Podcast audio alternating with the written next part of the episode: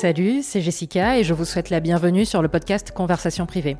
Conversation privée, c'est l'émission pour apprendre des expériences des autres. Deux fois par mois, depuis Abidjan, nos invités se confient sur les coulisses de leur parcours et racontent l'envers du décor de leur métier et de leur vie.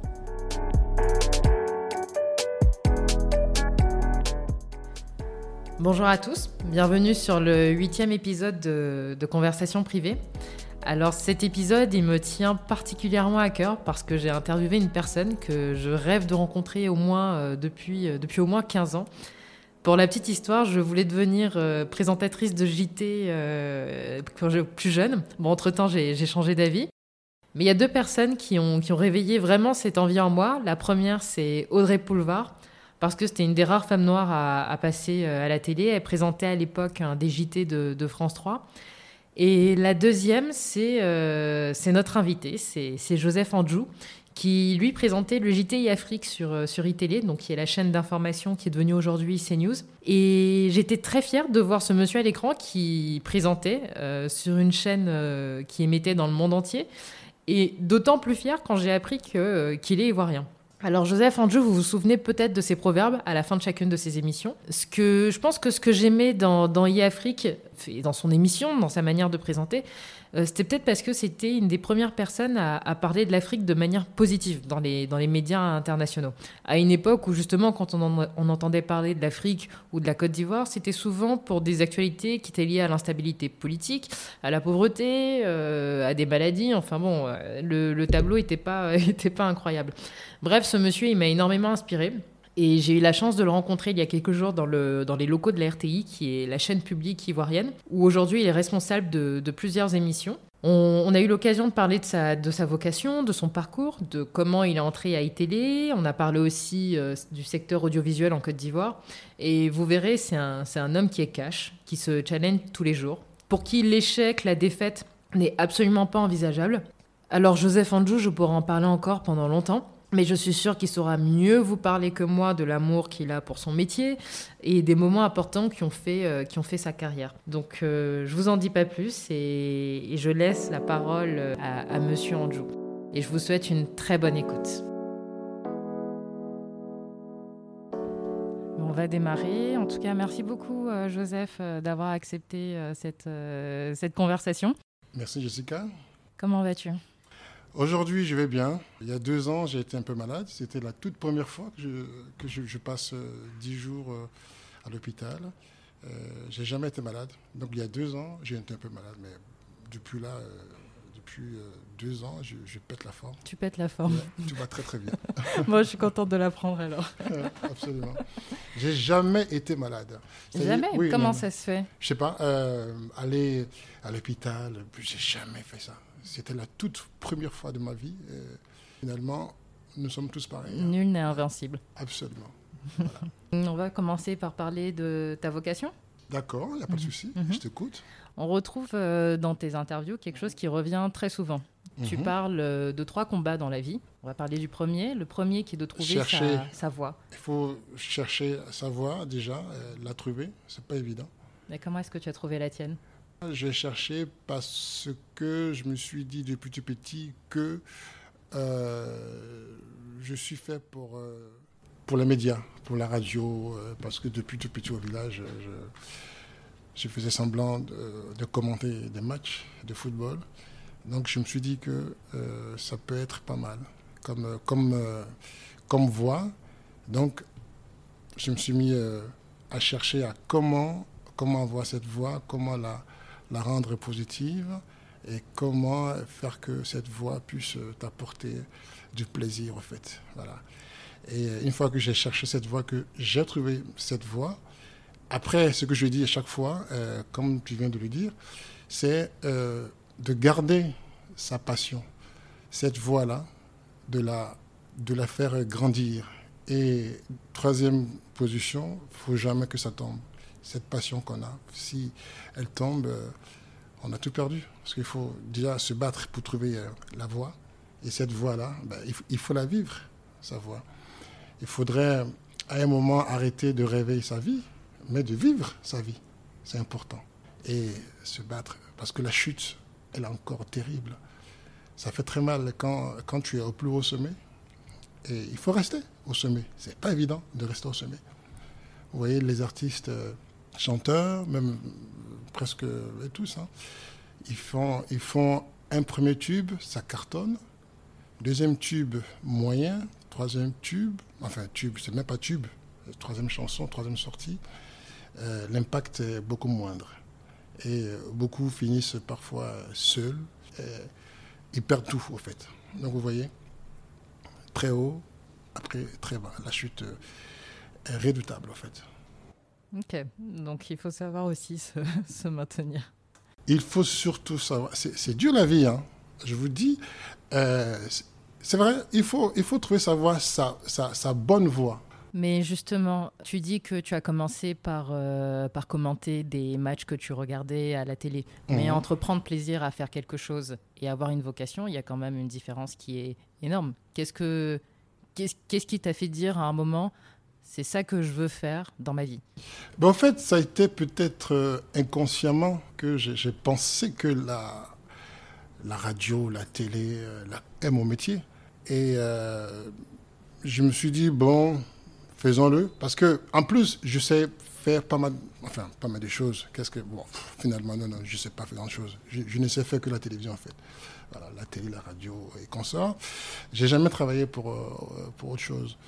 Euh, c'est vrai que quand j'étais étudiant en France, il fallait travailler, aller nettoyer euh, les bureaux des gens, là, euh, des sociétés, passer l'aspirateur pour avoir un peu d'argent. Est-ce que c'est ça? C'est un métier? Je ne sais pas. Bon, c'était plutôt pour essayer de gagner un peu d'argent. Donc j'ai fait ça, mais ce n'était pas le plaisir que je retrouvais aujourd'hui depuis que je fais la télé, que je fais ce média-là. Ce plaisir-là, je ne l'ai pas quand je vais nettoyer. C'est c'était plutôt une nécessité, voilà, pour avoir un peu d'argent pour pouvoir payer ses cours. Parce que quand tu es, africain et que tu es seul en France, tu n'as pas vraiment de, soutien euh, véritable. Hein. Il faut se battre. Bon, je ne l'invente pas, hein. il faut se battre pour, pour pouvoir gagner euh, sa vie. C'est ce que j'ai fait. Alors, euh, je me suis dit que la communication, c'est ma chose parce que je me sens à l'aise, en fait, quand je suis en train de travailler pour, pour ce que je, pour, ce que je sais faire, en fait. C'est ce plaisir-là qui, qui, fait que on gagne en galon, on gagne en expérience dans le métier qu'on a. Ce plaisir-là, quand tu n'as pas ce plaisir-là, laisse tomber. Quand tu te lèves, par exemple ici euh, à la RTI, là où je suis euh, responsable éditorial, mais euh, jamais depuis ces six années que je suis ici, jamais je me suis levé le matin et j'ai traîné les pas. Voilà. Je, je me lève, j'ai fait ce que j'ai à faire et je pars au boulot le cœur en joie. C'est terrible. Hein. jamais, et là je, je te fais la confidence, jamais je me suis levé le matin, je traîné les pas en disant j'ai pas envie d'y aller aujourd'hui. Non. C'est ça le, bonheur. Voilà. Le bonheur pour le travail, le bonheur en tout en fait. En tout cas, c'est comme ça que moi je définis euh, le, bonheur. Euh, c'est de la même manière que quand tu as, quand tu as une femme, tu rentres chez, toi, si en quittant ton boulot, tu as peur d'entrer chez toi à la maison, laisse tomber. C'est qu'il y a un problème. Mhm. Change de femme ou change d'endroit, ou change de métier, ou, change, change ce qui ne va pas. On ne peut pas aller chez soi, rentrer chez soi avec le cœur, avec la peur au ventre. C'est pas possible. Voilà. Donc, euh, c'est ce plaisir qui, qui fait qu'on travaille. Euh, c'est ce plaisir qui fait que je me dis, j'ai fait le bon choix, au fait. Voilà. Mais d'ailleurs, avant d'arriver à ce choix, tu avais fait. Euh, alors, tu étais passé par mhm. un peu de radio je suis, je, suis un peu fou. Euh, je suis un peu fou, très fou dans la tête. J'ai souvent dit à qui veut l'entendre qu'il y a des cases qui, qui, sont en moins dans ma tête. Ouais. J'ai des trous en moins parce que je, je fais toujours tout pas comme les autres fêtes. D'ailleurs, c'est comme ça que je sais que tu l'as raconté plein, plein, plein de fois, mais elle est tellement passionnante. Je vous la cette raconte. Histoire. Je vous la raconte. Merci. Il n'y a pas de souci. Je vous la raconte avec, avec plaisir. Moi, euh, je, je, je, débarque en France en 86, le, 19 septembre 86. Une date. C'est précis comme date. Une date euh, mémorable. 19 septembre 86. Et en plus, ce 19 septembre devient le 19 septembre en 2002. Ah, oui, exactement en 2002, le jour de la grosse guerre en Côte d'Ivoire. 2002, la guerre. du 19. Voilà. Et des bacs en France. Je fais donc mes études dans un lycée privé. Je passe d'abord euh, par euh, auparavant Abidjan, Abidjan, Burkina Faso. Après, je, je, débarque en 85 à Odiéné, dans le nord de la Côte d'Ivoire. Et en 86, je débarque donc en France. Et euh, il fallait trouver une école, ce que j'ai fait. Et après l'école, il fallait donc bosser. Hein. J'ai fait euh, le Panthéon Sorbonne du côté euh, du 13e à Paris. Et à la sortie de, de, mon, de mon école, je cherchais à, faire des stages. Effectivement, l'école, le studio École de France nous a appris, quand on était étudiant, à se battre, à pouvoir faire décrocher euh, un téléphone d'indigé à des heures, euh, à des heures euh, au cours de laquelle il y a forcément seul le DG au bureau. Il faut, vers 19 heures suivant, les DG ils sont, ils sont seuls, ou les responsables d'une société, ils sont, ils sont, ils sont très, très, très, souvent seuls. La secrétaire ou le secrétaire est parti, et, ils arrivent très vite à décrocher au fait le téléphone. Donc tout ça, c'est des choses qu'on a appris. Je peux dire merci à cette école qui nous a beaucoup formés. J'étais déjà fou, mais l'école a encore rajouté euh, à ma folie.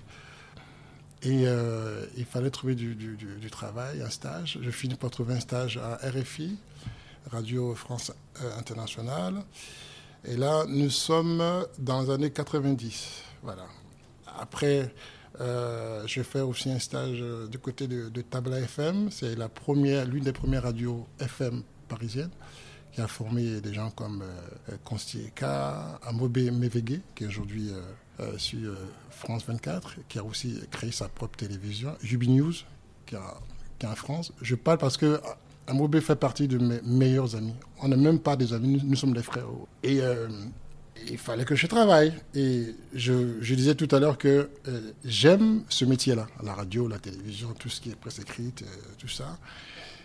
Et la seule façon de, se faire connaître, c'est d'accepter euh, d'essuyer des échecs. Quand, quand j'étais encore euh, euh, stagiaire, je m'amusais, enfin pas m'amuser, je, je, me battais à faire des soirées dans les boîtes de nuit africaines. Je n'étais pas payé, voilà. notamment la boîte de nuit, Timis Club à, l'époque, c'est dans le 6e à Paris. Je n'étais pas payé, mais je savais ce que je faisais au fait. Je me battais, vous voyez. Et, à un moment, euh, ma passion première était de travailler à la télévision en France. Donc du coup, en 98, là, je saute un peu euh, le pas. On vient en 98. Il y a Canal Plus par euh, Michel Denisot qui faisait un jeu. Si vous aimez la télévision, envoyez-nous vos passages télé. Alors, moi, je, vivais avec mon épouse à l'époque. On s'est mariés 20 ans, que ça a duré. Mais à l'époque, c'était au tout début de, de notre mariage je sortais d'école, je faisais des petits stages sur RFI, même après sur euh, une radio en Hollande, dans la ville de Hilversum. C'est une radio internationale hollandaise. Le nom, je n'ai jamais su prononcer. C'est en flamand. Et donc après, euh, j'ai cherché à travailler. Ma passion, je voulais euh, vivre ma, passion. Et lorsque Canal Plus a, lancé ce jeu, j'ai dit, mais attendez, je vais bien le faire c'est un jeu, mais je vais prendre ça comme si c'était un vrai métier pour essayer d'être le gagnant. Et je vivais dans le 15e avec euh, Amobé Mevege. Il sortait ce jour-là euh, d'une boutique, il s'achetait une veste bleue, bleue électrique, vraiment, euh, vraiment bleu, bleu très électrique. Et j'ai dit, mais Joe, ta veste, tu peux me la prêter ou pas? Parce qu'il y, a un jeu, Canal+, j'ai envie de, me, lancer dans ce jeu. Il dit, sachant que je suis toujours fou, il dit bon, Ok, vas-y, prends la veste. Bon, il ne croyait, pas du tout. Hein. Il dit Mais je vais faire toutes les émissions de télé où il y a un public. Et pour que, je, pour que j'apparaisse dans le public, et j'enverrai euh, mes, apparitions euh, à l'émission. C'était l'émission euh, sur Canal, animée par Michel Dinzo. L'émission s'appelait TV. Voilà. C'est une émission sur les médias en France. C'était très suivi à l'époque. Euh, dans les années 98, 99, 2000, c'était l'émission qu'il fallait regarder quand euh, tu es dans les médias. Donc, je regarde d'abord les émissions télé, sur, sur toute la chaîne TF1, France 2, même les chaînes câbles. À l'époque, le, le, câble a démarré. Je regardais les émissions où, où il y a le public. Je repère le positionnement des caméras et comment est-ce que le public peut être vu à l'antenne. Donc, dès que d'abord j'appelle à la télévision, euh, dans la société qui fait l'émission, comme tout le monde, hein, parce que souvent dans les émissions, c'est écrit si vous voulez assister à l'émission, appelez à tel numéro. Donc j'appelle comme tout le monde et on me donne le, jour de, des enregistrements et je me pointe parfois sans direct, parfois ce sont des émissions enregistrées. Donc j'arrive et comme j'ai déjà fait un travail, vous voyez, j'ai fait un, travail minutieux à la maison pour voir comment sont disposées les caméras, parce que l'école m'a aussi un peu appris les émissions, comment sont disposées les caméras. Il y a des émissions qui sont avec euh, cinq caméras, avec neuf caméras. Et l'animateur principal, je sais quelle caméra, s'il y a un public dans le dos, je sais quelle caméra qui fait face au public qui, pourrait bien me filmer. Donc cette veste bleue, j'ajoute à cette veste bleue une cravate jaune à fleurs, jaune noir à fleurs, et euh, avec euh, une chemise noire en dessous, on ne peut pas ne pas me voir. Voilà. Et en même temps, euh, quand, ce sont des émissions en direct, je suis en complicité avec euh, le petit frère de Amobe Mevegue, il s'appelle euh, Lionel Essimi Mevegue. Il enregistre en direct les émissions parce que je ne suis pas à la maison pour pouvoir m'auto-enregistrer. Et j'envoie ces cassettes à l'émission de Michel Denisot. De cette manière, j'ai fait 37 émissions en deux mois. J'ai fait toutes les émissions de France et de Navarre. J'ai quasiment toutes les grosses émissions françaises où il y a un public, on me voit. Je crois même à une messe. Alors, il fallait que j'aille euh, dans une émission du jour du Seigneur sur France 2. Bon, comment faire? Donc, j'appelle d'abord euh, la production pour savoir quand est-ce que euh, la prochaine émission sera dans quelle ville. Et j'habitais à Noisiel, du côté du, du, 77. Et ce jour-là, quand j'ai appelé, la prochaine émission de France 2, le jour du Seigneur, serait à Thiers. Vous voyez, la distance euh, noisier à tienne. Bon. Et ma femme me dit, mais, t'es malade, mais, tu veux vraiment aller à la messe? Mais oui, mais j'ai envie de passer à la télé. Donc j'arrive à la messe, j'arrive euh, dans cette église très tôt.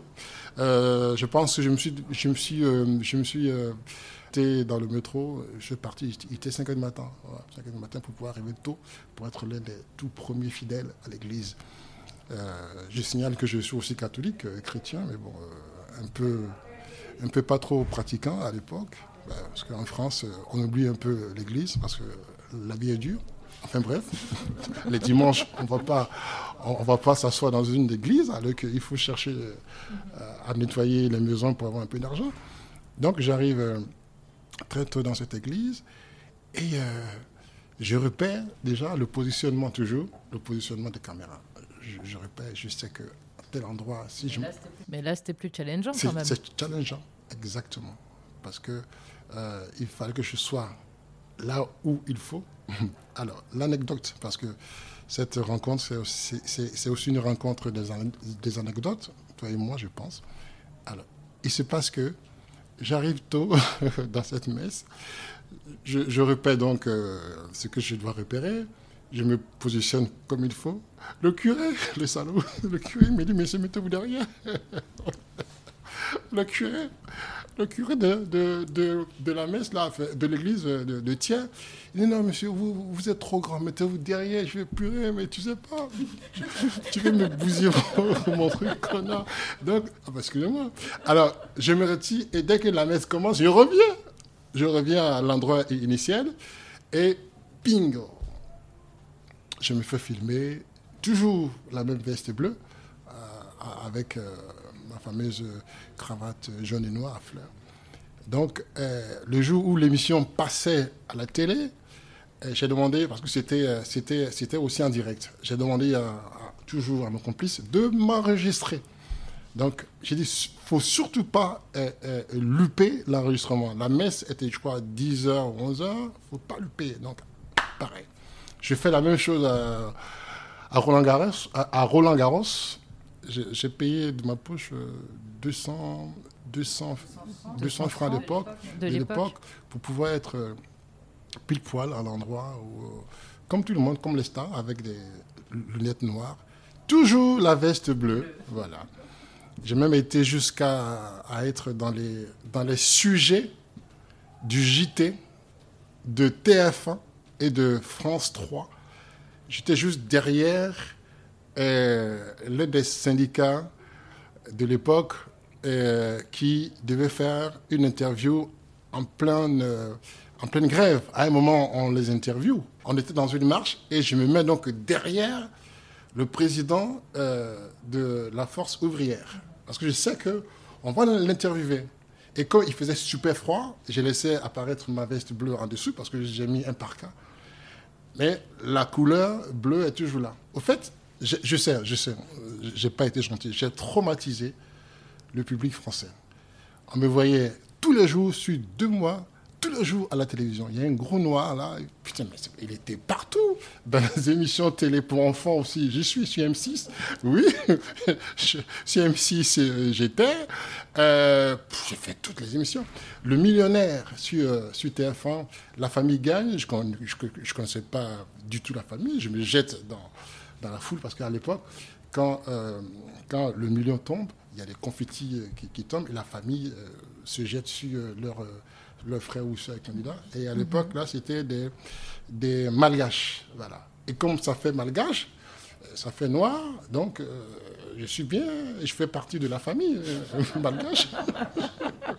je me jette là-dessus et puis, et puis je me fais filmer. J'ai fait pas mal de conneries quand même, hein. Mais c'était voulu. Voilà. C'était une, une stratégie, en fait. Et c'est comme ça que tu te fais remarquer? C'est en 80 Non, c'est en 98. Et euh, je, me, je, me, fais remarquer et euh, Canal Plus m'invite donc à l'émission avec Michel Denuso, à la finale de l'émission. Nous étions six. Il y avait, il y avait comment dire, un, lot à gagner et ce lot, c'était juste, c'était juste une télévision. Mais à l'époque, les télévisions format plasma était très à la mode. Mais moi, je m'en foutais. Je partais pas pour ça. Je voulais montrer que je veux faire de la télévision. Je voulais qu'on me voit. C'est ce que j'ai fait.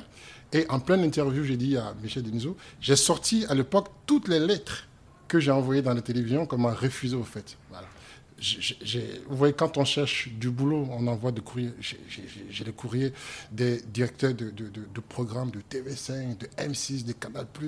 On m'envoyait un courrier gentil, parce qu'en France, quand tu, tu, envoies un courrier, on te répond. Quand c'est pas bon. Oui, oui, oui, Ça a beaucoup changé maintenant. Mais à l'époque, on te répond quand même. On te répond, oui, monsieur, euh, il y, a, y, a, des phrases que j'ai beaucoup appréciées. Euh, votre profil ne cadre pas avec notre politique euh, des programmes de la chaîne, mon profil noir peut-être, ça n'encadrait pas comme animateur, parce que je voulais être animateur. Euh, et bon, ça n'a pas marché. Donc du coup, euh, je me retrouve sur le plateau et je gagne à ce jeu et je sors tous les courriers, tous ceux qui m'ont dit non. Et Michel Denis m'a dit, Joseph, je ne m'inquiète pas pour toi, je sais que tu vas réussir dans ta vie. Parce que ce que tu as fait jusque-là, tu es sorti grand vainqueur, je ne m'inquiète même pas, ça marchera. Donc après l'émission, le, jeu, le jeu de si vous aimez la télévision, envoyez-nous vos cassettes, vos vidéos pour un concours. L'idée a été euh, émise par Michel Royer. Michel Royer, c'est quelqu'un qui travaillait euh, au sein de l'équipe de, de, Canal+. Et Michel Royer on est devenus des potes après parce qu'il a halluciné. Il dit Mais c'est quoi? C'est lui qui réceptionnait ses cassettes. Il dit Mais c'est pas possible, ce mec-là, il est fort. Hein. J'ai fait toutes les émissions de France, même sur Canal, La Grande Famille, euh, euh, Nulle part ailleurs. J'ai tout fait. J'ai tout fait. Et à chaque fois, on me voit parce que je, préparais mes, plans en fait. Je m'asseyais à la maison, je réfléchissais, je voyais quelle émission qui peut être intéressante sur toute la chaîne. Je me suis même retrouvé, comme je disais, dans une émission pour, pour ados sur M6, Hit Machine à l'époque. Oui, j'étais là avec les enfants. j'étais là avec les enfants. Ah, mais voyez, il y avait un gros noir. Euh, qu'est-ce qu'il fout là? Oui, mais j'étais là avec les gosses. J'ai tout fait. J'ai tout fait. J'ai fait toutes les émissions. Et euh, du coup, je gagne. Et du coup, je me fais remarquer. Et euh, Michel, Michel Royer, je disais à Michel Royer, ben voilà, j'ai envie de travailler bien sûr, je sais que, tu as envie de travailler, mais fais-nous des propositions. Alors, sur euh, une des chaînes de, télévision en France, il y avait la chaîne euh, des, annonces qui s'appelait Contact Télévision. Je suis passé plusieurs fois sur Contact Télévision. Donc, chaque semaine, j'étais dans le zapping de Canal+. Et je faisais le concours, je passais beaucoup de fois dans le zapping, et à un moment, les gens commençaient à comprendre que ce mec-là, il sait exactement qu'est-ce qu'il fait. Et c'est comme ça qu'on me découvre, et je gagne ce concours de Canal+. Et euh, il y avait une émission en 2000 qui était Les extraterrestres à travers le monde. Canal Plus faisait une émission spéciale, Les extraterrestres. Donc je propose à Michel, de, pas Deniso, mais à Michel, euh, à Michel Royer, de faire euh, euh, la partie africaine, d'aller en Afrique et chercher les traces des ovnis, les traces des extraterrestres. Donc, donc Canal Plus m'a filé à l'époque 60 000 francs français. J'étais venu en Côte d'Ivoire en tant que journaliste de terrain, investigateur pour faire euh, cette, euh, enquête et j'ai retrouvé des traces d'extraterrestres en Côte d'Ivoire, bien sûr, évidemment. C'était sérieux. J'ai été jusqu'à Dans un petit mhm. village à Diebli, Mont Picot. Euh, c'est au pied du Mont Picot, Diebli. Et dans ce village, j'étais j'étais avec mon caméraman, père son âme aujourd'hui, Philippe Roméo. Donc Michel Royer m'a envoyé en Côte d'Ivoire avec lui. Et ce qui m'a paru assez, assez bizarre, assez euh, paranormal, c'est que dans ce village, les villageois, là-bas, il n'y a pas d'électricité, il n'y a pas de radio, il n'y a rien. Donc on ne peut pas dire qu'ils ont vu, euh, vu euh, les ovnis à la télé. Il n'y a pas de télévision dans ce village. En tout cas, dans les années 99-98, il n'y avait pas ça. Et bon, ils disent qu'ils ont vu deux choses dans le ciel, avec de fortes lumières. Et quand je demandais aux villageois de me dire qu'est-ce qu'ils qu'est-ce qu'ils ont vu, ils ont tous dessiné des scoops volantes. Incroyable. Vous voyez, moi je suis journaliste, je ne crois pas aux choses comme ça. Je constate. Et j'ai constaté effectivement que ces villageois m'ont écrit, m'ont fait des dessins, chacun euh, à son côté, de, son côté, des dessins, des scoops volantes. Et ils disent qu'ils voyaient de, fortes lumières qui viennent dans le village et puis à un moment, ces lumières disparaissent. Euh, ça disparaît avec une vitesse de lumière. Ok, bah, moi j'ai constaté. Hein. Et j'ai même été aussi euh, jusqu'à Daloa. Là, par contre, j'ai fait la rencontre d'un monsieur qui est mort euh, depuis, depuis longtemps. Il disait qu'il a été enlevé par des extraterrestres. Il a même écrit un livre. Dans cette enquête, j'ai rencontré des Raéliens ici en Côte d'Ivoire. J'ai mhm. rencontré des, des Raéliens qui disaient que euh, Dieu n'existe pas et que l'homme a été créé euh, dans un laboratoire par le Dieu. donc moi j'ai constaté. Hein. Et c'est comme ça que je suis rentré euh, de, plein pied à Canal+. Et viendra l'année 2000, 2000 par là, et je devais intégrer l'équipe de, de Carl Zero je devais jouer le journaliste gabonais qui venait interviewer Jean-Marie Le Pen. Je devais l'interviewer, mais il, a senti la chose. Il dit hum, hum, c'est pas un vrai gabonais, c'est pas possible. Donc, du coup, ça plaît. Et je suis resté toujours en contact avec, euh, avec l'équipe de Cal Zero. Et Bernard Zécry, qui est donc celui qui, euh, qui est, l'ami de Michel Royer, m'a dit mais tiens, mais si un jour on peut travailler ensemble, je pense qu'on le fera parce que j'ai vu ton parcours, t'es fou. Je dis ouais, ok. Et quand Bernard Zécry, quand Bernard Zécry a été nommé directeur de l'information de e-télévision à l'époque, j'ai été le voir. J'avais dit que j'avais des projets, j'avais 300 projets, mais j'avais aucun projet, rien du tout. J'étais au culot. Il me dit ah bon, écoute, viens voir. Donc je viens, il me regarde, il me dit écoute, on est, c'était, c'était un mercredi, je me souviens très bien. Il dit bon, on est mercredi, est-ce que euh, lundi, tu peux venir me voir avec un projet d'émission? Ah ben donc euh, lundi j'arrive. Ben, donc entre euh, jeudi, vendredi, samedi, dimanche, j'étais en feu hein, parce que je, cherchais des idées d'émission.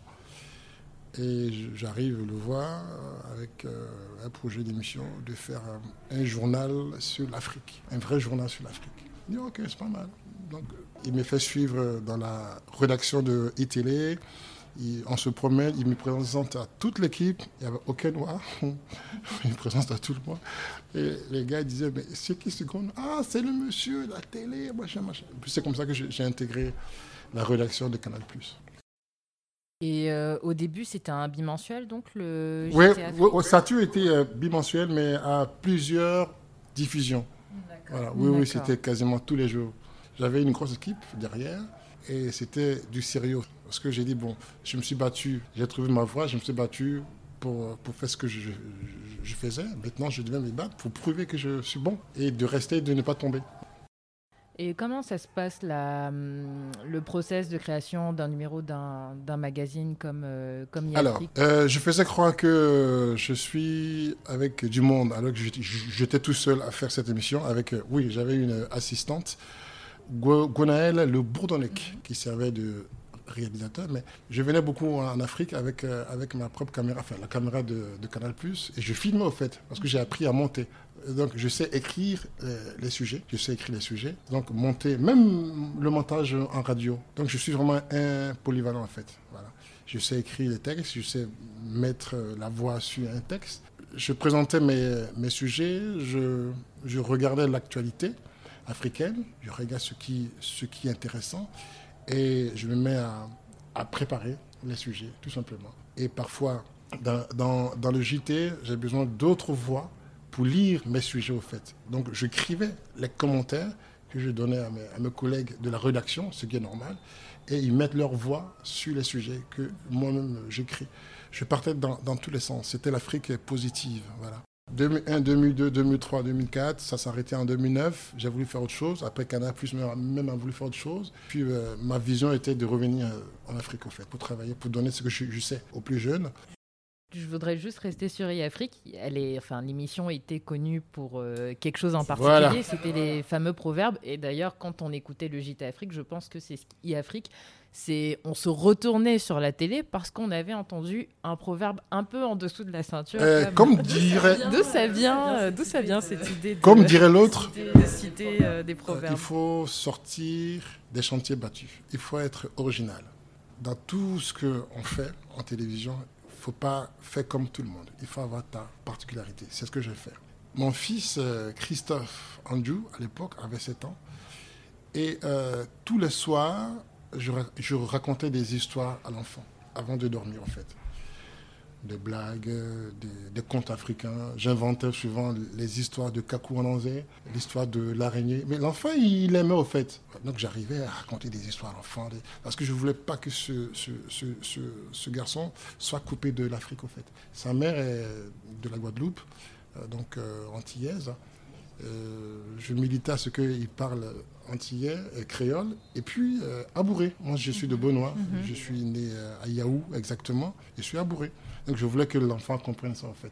Et lorsque j'ai eu cette idée du journal de l'Afrique, il fallait que je trouve quelque chose qui fasse qu'on retient mon passage. Une sorte de, de gimmick de fin, de motif de fin. Donc du coup, mon, mon fils qui me dit, mais, papa, papa, pourquoi à la fin du journal, là, ce que tu vas faire, pourquoi tu ne fais pas des, des contes africains? Au fait, c'est Christophe, mon fils, qui m'a donné l'idée de contes africains. Et de contes africains, je pense donc aux proverbes africains.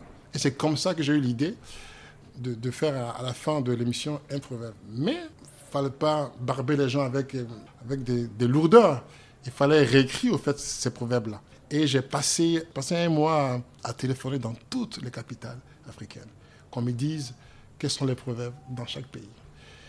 Ce qui fait que euh, sur les 300, 300, 300 proverbes que j'ai trouvés, j'ai même écrit un bouquin sur les programmes qui est passé chez Michel, Michel Lafont. Euh, ça a été un véritable succès. Euh, je ne veux pas dire best-seller, mais j'ai eu pas mal d'argent, c'est vrai, à l'époque. Et ces proverbes-là, ça a beaucoup marqué les gens parce que c'est du réel. Aucun proverbe n'a été inventé. Tout existe. Mais est-ce que tu les as réécrits Je n'ai pas changé grand-chose, au fait. Parfois, j'utilisais des synonymes pour que ça soit plus télévision, en fait. D'ailleurs, on t'attribue même les proverbes. C'est pas faux. Que c'est toi qui les as, les ben, inventés. on croyait que mais, non, mais parce que c'est moi qui les ai apportés euh, à la télévision. Il fallait le faire de façon sérieuse pour que ça puisse plaire. Et mon combat aussi à l'époque, c'était que il fallait que j'apporte l'oralité africaine en télévision pour montrer que l'optimisme africain existe. Euh, l'oral, c'est aussi une civilisation africaine qui existe. Il fallait donc apporter cette civilisation à la télévision française, en passant par les proverbes africains. Les dictons et les proverbes, ce c'est la marque de fabrique de l'Afrique euh, euh, orale. Donc c'est ce que j'ai apporté au fait à la fin de, chaque JT. Et je faisais tout pour avoir un air sérieux. Moi-même, parfois, j'étais à, deux doigts de, de rire, mais j'ai fait tout avec l'air sérieux et j'ai fini par merci. Et le proverbe qui a beaucoup plu aux gens, c'était celui que j'ai chopé dans un bouquin en Côte d'Ivoire ici, qui était celui qui avale une noix de coco fait confiance à son anus. Bon, je ne l'ai pas inventé. Je pense que c'est le plus célèbre. C'est le plus célèbre, absolument. Après, il y a eu d'autres. Il y a eu quand même 300. Il y en a même d'autres que j'oublie. Hein. C'était avec beaucoup de passion, absolument, que j'ai fait ce travail-là. Et je suis, je suis très fier, en tout cas. Voilà. Et euh, aujourd'hui, donc, tu es responsable éditorial euh, au sein de la RTI, la maison RTI. Et justement, tu t'occupes de l'émission C'est midi, C'est midi, entre autres. Et il y a trois personnes que tu cites qui ont forgé en tout cas cet esprit C'est midi et qui t'ont appelé. Parmi elles, qui t'a contacté pour, euh, pour rejoindre l'aventure L'histoire de, de la RTI, elle est, elle est assez atypique. Voilà. Je t'ai dit que j'aime sorti des chantiers battus, en fait. Et euh, j'étais venu en Côte d'Ivoire en 2010 pour monter une chaîne de télé avec euh, des amis, des partenaires et tout ça. Et c'est tombé dans euh, comme on dit. Voilà, c'est en 2010. Mhm. 2010, 2010 tout début mhm. de la guerre en Côte d'Ivoire. Ça a commencé en 2010, hein, où, euh, il y avait un, un, blocus, un, blocus pardon, autour du, du, Golfe, mhm. de, de, de l'hôtel du, du Golfe. Ça a démarré avec euh, euh, Soro Guillaume qui voulait marcher sur la primature et pour s'installer. Et avant cela, marcher sur la RTI ici pour déposer, pour déposer comment dire, euh, euh Brouaka Pascal comme DG à la RTI. Ça commençait à pourrir au fait. Donc du coup, je me retrouve au Cameroun parce que je ne voulais pas retourner en France. Mon projet était de venir en Afrique. J'ai croisé à l'époque le président Laurent Gbagbo qui était d'accord, hein, était prêt à, m'aider, un certain 11 avril.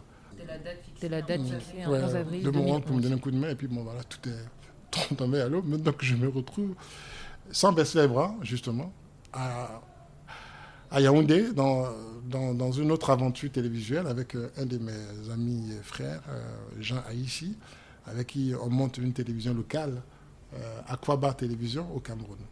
Et on monte en même temps une boîte de, coaching, de formation pour tout ce qui est métier de télévision aux, professionnels de télévision. C'était des enseignements. En fait, c'était notre expérience télévision parce que lui, il était, il, était technicien et moi, je suis plutôt édito. Vous voyez, c'est mon truc.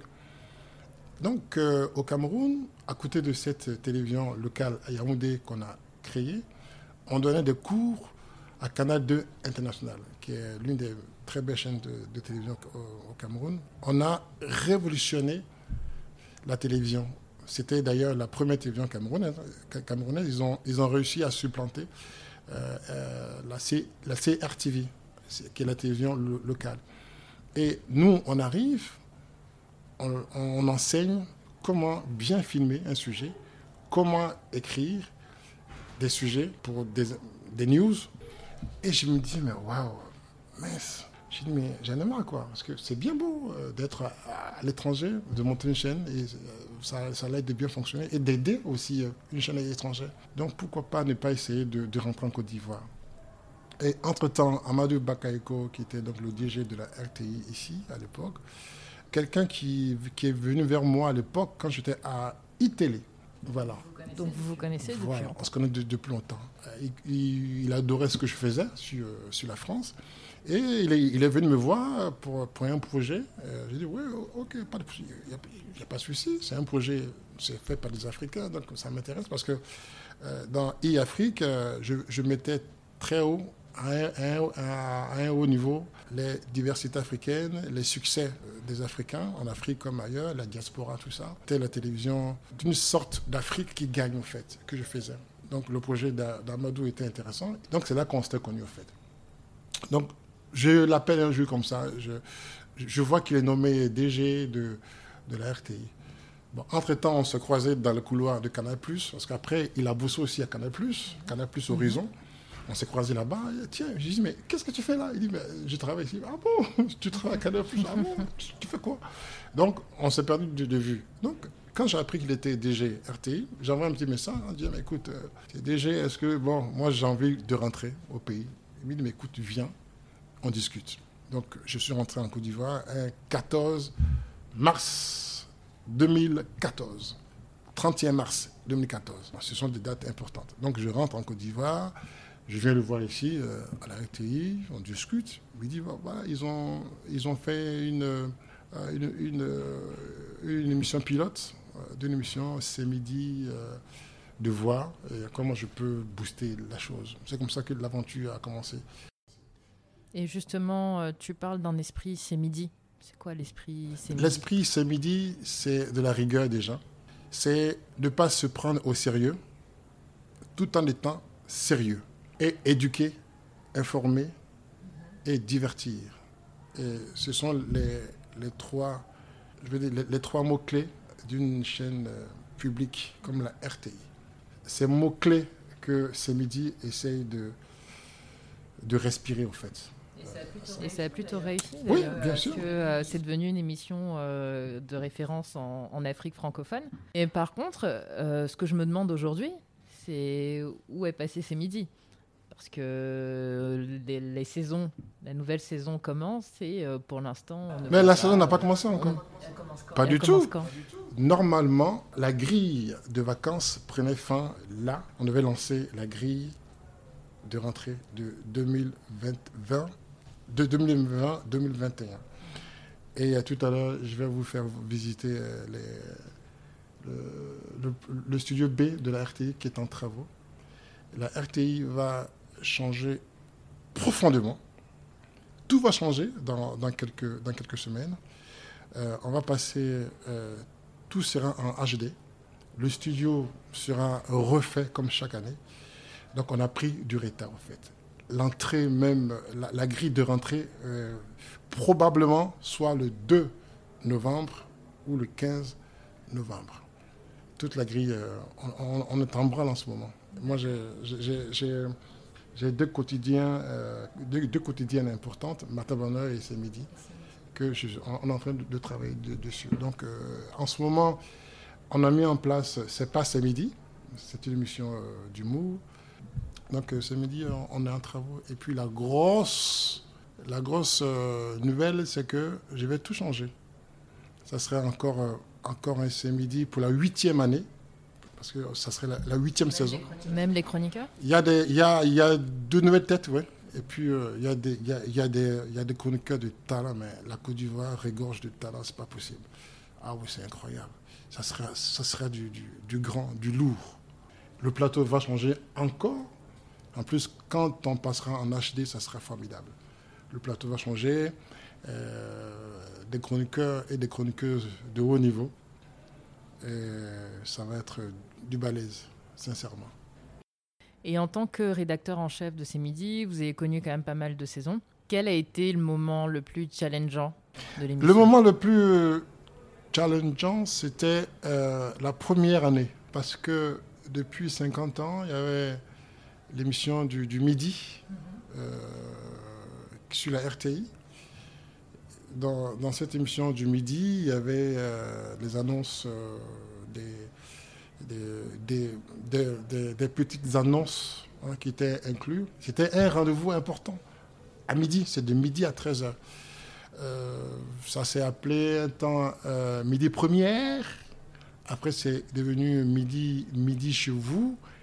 Quand on arrivait en 2014 avec euh, Amadou Bakayeko, le, le challenge était de changer ça, de changer cette habitude-là. Ce qui n'était pas évident. Parce que depuis 50 ans, les gens sont habitués à cette, euh, émission, qui était pas mal, hein. mais c'était vraiment c'était la grande messe entre midi et, 13 h Et nous, on arrive, mais il faut séduire. Et le plus fort, c'est que l'équipe, la RTI, a voulu jouer, à jour, enfin joue sur euh, la beauté du plateau. Donc, il y a eu un paquet fou sur le décor qui était beau, franchement, pour être honnête. Et mes animateurs étaient au top. J'ai dit que à ce midi, personne n'est star. La star, c'est midi, c'est le RTI. Même Caroline, parfois, je l'embête, c'est très bien. C'est rare que je dise bravo. D'ailleurs, justement, es, tu es très exigeant. Euh, tu es très cash aussi. Tu ne mâches pas tes mots. Comment est-ce que c'est perçu par tes, collaborateurs? Au départ, c'était difficile, mais après, ils ont tous compris que euh, c'est comme ça. Euh, je pense que c'est de cette manière que la flamme, ce midi, est toujours là. Hein. honnêtement, c'est une très belle expérience. J'ai des gens travailleurs, intelligents, les jeunes là, intelligents, et vraiment, j'essaye de leur euh, passer le flambeau. Et euh, tu viens pas à l'heure, tu as, choix avec moi.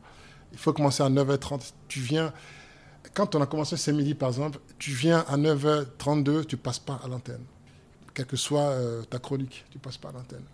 Les, les, chroniqueurs, euh, tu prépares pas ton sujet, ça passe pas.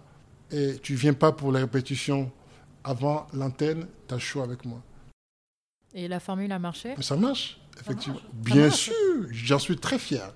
Et euh, ça marche parce que chacun est, chaque, chaque euh, chroniqueur est conscient, en fait, de, du travail qui, qui a à faire. Et j'essaie vraiment de les aider, au fait, en disant non, ça c'est comme ci, comme ça. Et on discute toujours en groupe. Il y a des écoutes. Enfin, maintenant, pour peut-être entrer dans, le, dans, le, dans la machine ce midi. Euh, midi, au fait, c'est le reflet de la société ivoirienne. C'est le vécu des gens. Et il y a bien sûr des chroniques. Au départ, c'est vrai, il y, a, eu des chroniqueurs. C'était leur toute première télévision. Mais il fallait le former en même temps. C'est ce que je pense que j'ai réussi à faire. Former, former même Caroline, même Jean-Michel Honard. Euh, je suis un peu leur mentor, si tu veux. Je les écoute beaucoup et on discute toujours en groupe. Ça se passe ici. Hein. On a, déménagé trois fois, mais ça se passe là. Et quand, quand on démarre la discussion, tu t'éteins. Je ne suis pas un dictateur, hein, mais c'est plutôt la rigueur dans le travail. On a des moments où on rigole, mais une fois que quelqu'un rentre pour le boulot, c'est fini. Il faut être professionnel, au fait. Docteur Philo, notre humoriste, moi j'ai dit très souvent à docteur, tu me fais pas rire, au fait. Je, lui ai dit souvent. C'est dur pour hmm? euh, quelqu'un qui a justement ce rôle du Mais euh, il, faut je les challenge tous les jours, en fait. J'ai jamais baissé les, bras. Je suis exigeant envers moi-même et à mort exigeant envers eux. Voilà. Et, même entre eux, ils sont super exigeants. Euh, tout le monde est sur le même pied d'égalité hein, ici avec moi. Moi, c'est ce que j'ai appris en France, la rigueur dans le travail. J'ai dit, quand on commençait cette interview, que L'esprit Canal Plus, l'esprit Canal Plus, c'est déconner, mais on est sérieux dans la, dans, déconne. On fait croire qu'on n'est pas sérieux, mais au fond, on est super sérieux. Ça, c'est l'esprit Canal Plus. Euh, il, faut, il faut arriver, il faut arriver à, faire rire, euh, à faire simple. Parce que euh, le simple, c'est un métier. Arriver à faire simple, c'est pas facile. D'ailleurs, toujours sur ce domaine de l'exigence, parce qu'en ce moment, l'audiovisuel en Côte d'Ivoire se libéralise. Sur une échelle de 1 à 10, tu mettrais le secteur de l'audiovisuel quelle note aujourd'hui? Franchement, je pensais à ça euh, ce matin d'ailleurs. Euh, je me disais que, enfin, la Côte d'Ivoire est en train de rattraper son retard. Parce que euh, moi, j'ai fait le Cameroun. Au Cameroun, il y a, il y a, il y a, il y a, il y a, il y a 4 ans, il y avait plus de 50 chaînes de, télévision Cameroun. En tout cas, il y avait, il y avait cette ouverture audiovisuelle, c'est important. Et la Côte d'Ivoire était à la traîne. Pendant plus de 60 ans, on n'avait que la RTI, en fait. Que la RTI. Et aujourd'hui, il y a cette ouverture de télévision avec euh, des programmes, je pense, alléchants pour ceux qui sont arrivés. Ils challenge bien parce que c'est bien, c'est bien, c'est bien pour le public de Côte d'Ivoire. C'est même pas histoire de, concurrence contre la RTI, mais c'est bien parce qu'aujourd'hui, tu zappes, tu peux zapper, voir euh, NCI, voir euh, Live, euh, voir même A+, et consorts, c'est bien. Et la note, sincèrement, ce matin, j'étais en train de me dire, mais c'est pas mal parce que c'est quand même des chaînes de, qualité. C'est dommage qu'il n'y a pas beaucoup, mais en même temps, le peu, le peu qu'il y a, c'est de qualité. Donc moi, je donnais 7. 7 sur 10. Il y a du boulot encore parce que la télévision, c'est de durer. Et ils ont réussi à y mettre. C'est pas évident. Il y, a, il, y a, il y a, une autre, il y a une dernière qui arrive là. Cette info qui arrive, la chaîne, la chaîne info. On va voir qu'est-ce qu'ils ce qu'ils vont faire. En tout cas, euh, le dieu visuel ivoirien, le paysage audiovisuel ivoirien euh, est en train de rattraper son retard. Et justement, si tu avais une petite baguette magique et on te disait aujourd'hui tu peux changer euh, ce que tu veux, qu'est-ce que, euh, qu'est-ce que tu voudrais changer ou voir changer très rapidement? Qu'est-ce que tu voudrais voir plus De vraies émissions, euh, des émissions différentes. Il faut, il faut y aller encore plus dans, dans le happening, dans la manière de, de, de même les, à l'antenne, le graphisme.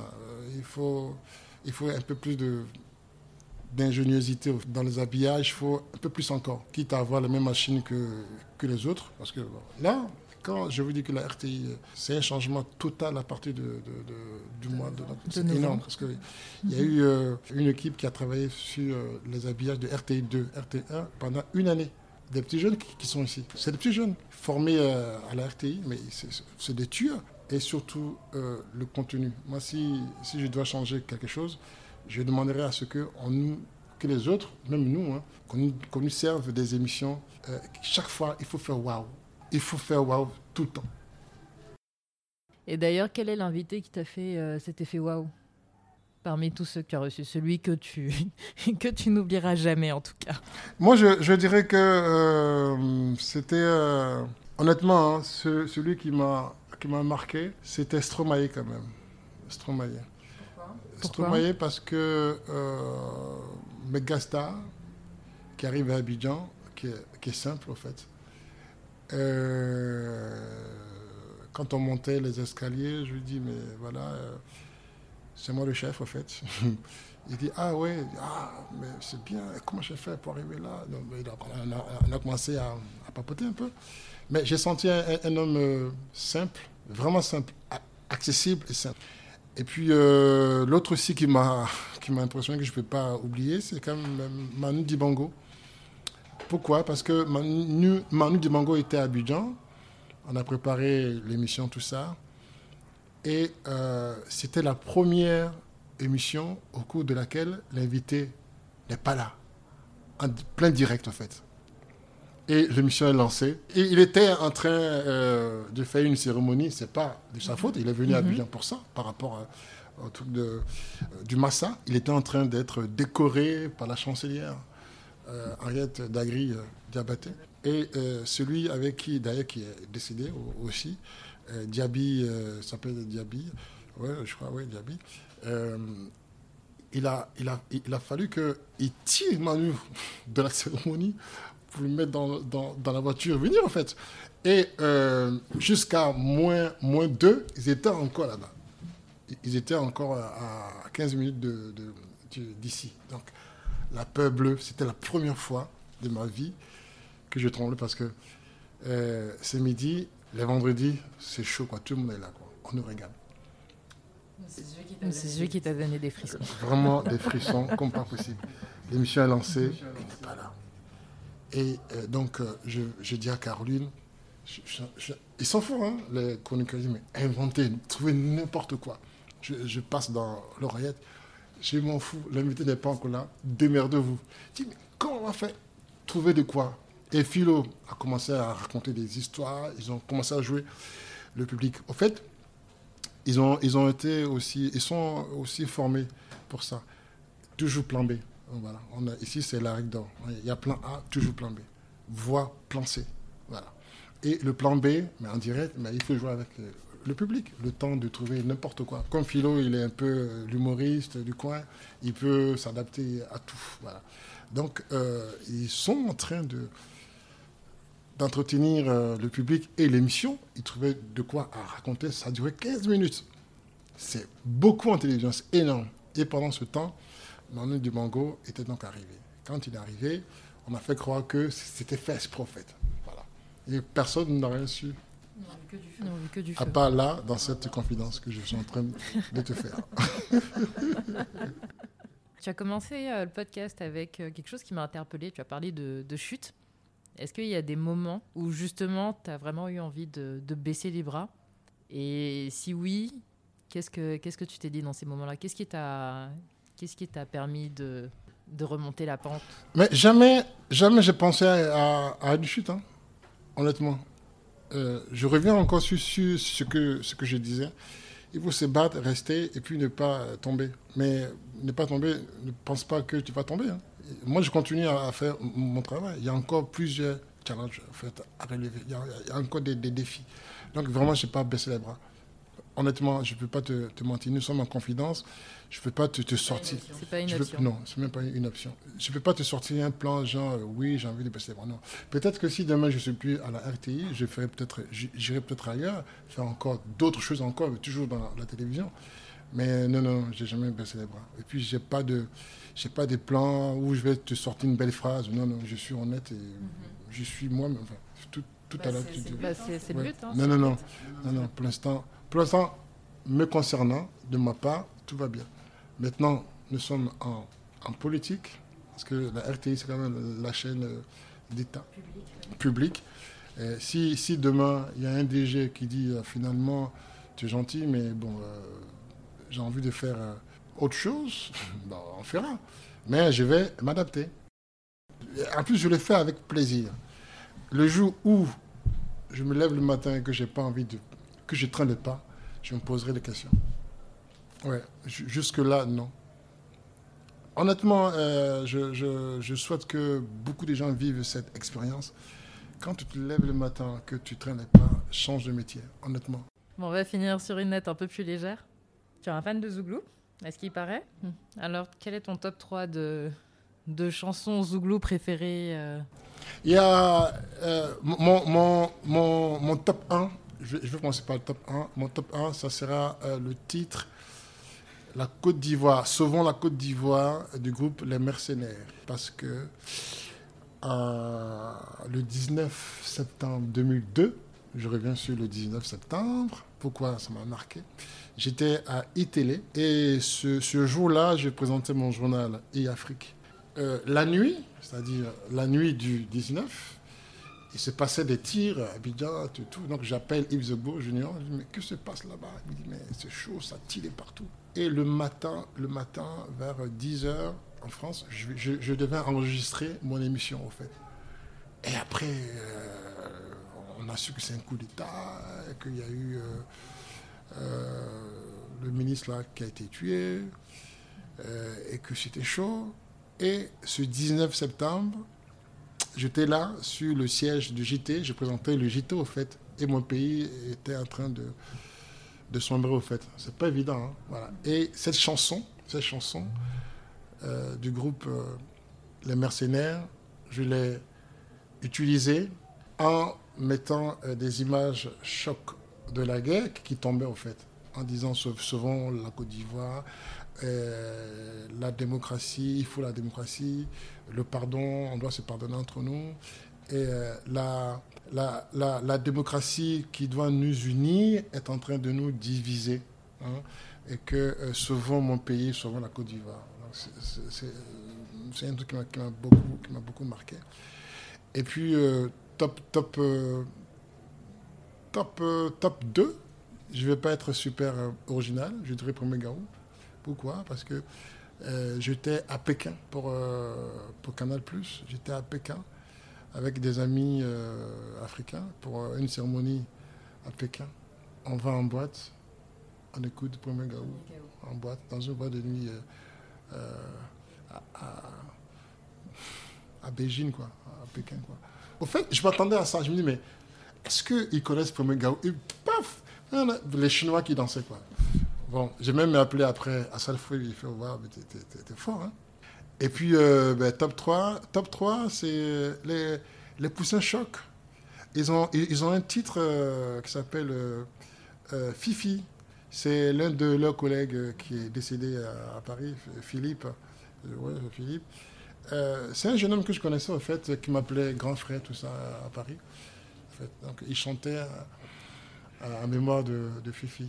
Voilà. Ça m'a beaucoup euh, touché parce que je, connaissais le jeune homme comme, comme, tout, euh, comme tout, mec à Paris, le Zouglou, et puis bon, il, est décédé. Ça m'a fait un peu. Donc voici mes top 3. Sinon, je suis vraiment Zouglou, c'est vrai. Et si tu devais dire quelque chose à ton moi, il y a 30 ans, donc euh, qui devait avoir 24-25 ans à peu près, qu'est-ce que, mhm. tu, tu, lui dirais? Que j'ai bien, je me, suis, je me suis bien écouté au fait. Voilà. Je, je, je, dirais à ce mois-là, ben, c'est bien. Tu as, tu as vraiment suivi euh, ta voix. Tu as eu cette confiance en, toi. La confiance que j'ai eue euh, en moi, je, me dirais merci. J'ai bossé pour arriver là. Euh, ici, pour vous dire par rapport à ce midi, la règle d'or ici, c'est, j'ai dit à, tous ceux qui veulent l'entendre, c'est que quand on fait une belle émission, dès que le club final, c'est fini. Oubliez l'émission. Pensez à demain. Et chaque jour est un nouveau jour. Et chaque jour, c'est on est en train de faire du recommencement permanent.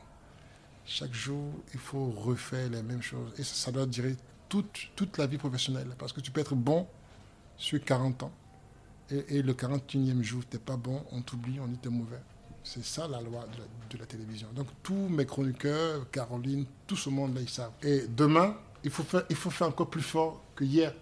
Et demain, tu fais encore plus fort que hier. Et demain, encore plus fort qu'avant-hier. Et il faut, faut, être toujours fort. Il ne faut pas s'arrêter. C'est un métier compliqué. Hein. Un métier très ingrat. Moi, je, commence par dire à tous, à, tous, à, tous, à tous mes collaborateurs, c'est un métier super ingrat. ne lisez pas Facebook quand euh, vos posts là. Euh, ici, de toute façon, c'est interdit. Hein. Tu lis Facebook là, je te mange tout, cru parce qu'on on va te faire croire que tu es bon. C'est les mêmes gars qui disent que tu es bon, demain, ils, vont te, ils vont te faire très mal. Donc, faut pas lire. Faut pas lire, les, faut pas lire les, messages Facebook, Internet, machin, tout ça. Bon. En tout cas, quand on parle de, toi sur les réseaux sociaux, faut pas t'enflammer. quoi. Parce qu'on parle, mais les mêmes personnes qui te disent super, demain ils vont te planter le couteau. Quoi. Ils ont tous fait un peu l'expérience, ça me faisait rire parce que je savais qu'ils vont tomber dedans. Donc chacun tombe un peu dedans, ils ont très mal. Ah, es bon, c'est bien, tu as fait une belle émission. Non, on a fait une belle émission. Dès que l'émission est finie, les lampions euh, sont éteints, on, on oublie l'émission. Il faut être bon encore demain. Tu peux pas faire une belle émission hier et puis rester là, dormir sur euh, cette belle émission hier, mais euh, le lendemain, tu fais encore une, autre émission. Sois bon. Et euh, on a un rituel, enfin deux rituels à la fin de chaque épisode. le premier, c'est si vous avez une recommandation à faire aux personnes qui vous écoutent ou que vous feriez à un ami, ce serait quoi? Ce serait, ça peut être un livre, ça peut être un morceau de musique, un album, un podcast, une émission, quelque chose vraiment qui vous inspire et que vous recommanderiez à quelqu'un que vous appréciez. Je vais dire à cette personne d'aller sur YouTube et de, se taper euh, les, six, les, six, les six saisons de ce midi, de regarder les émissions de, de ce midi, parce que là-dedans, j'ai tout donné.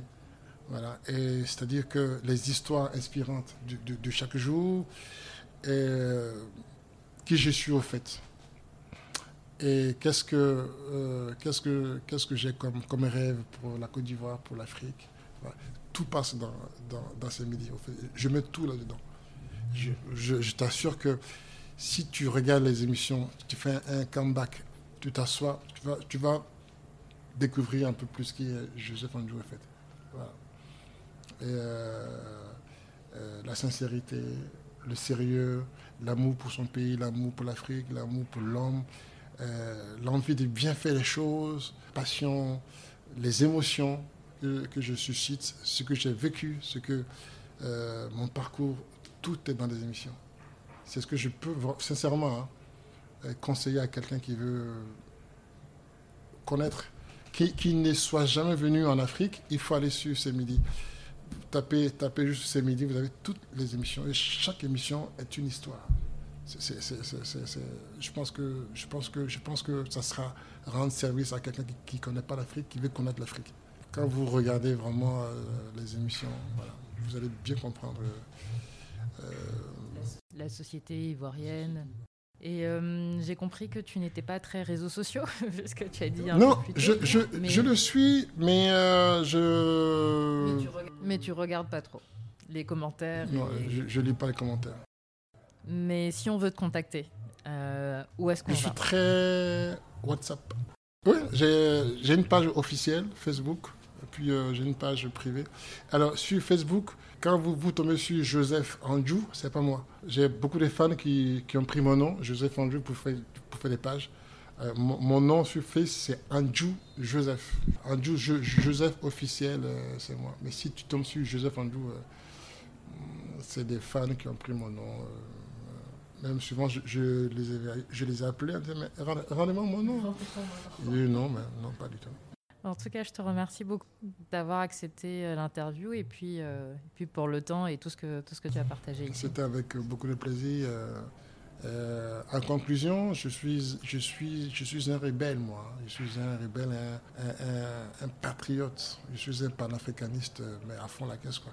Mais je le fais de façon euh, non agressive, au fait. Moi, je, passe le message en douceur. Il faut éveiller les, les consciences, au fait. Il faut donner envie aux gens de, de faire comme toi, sinon plus encore, comme toi.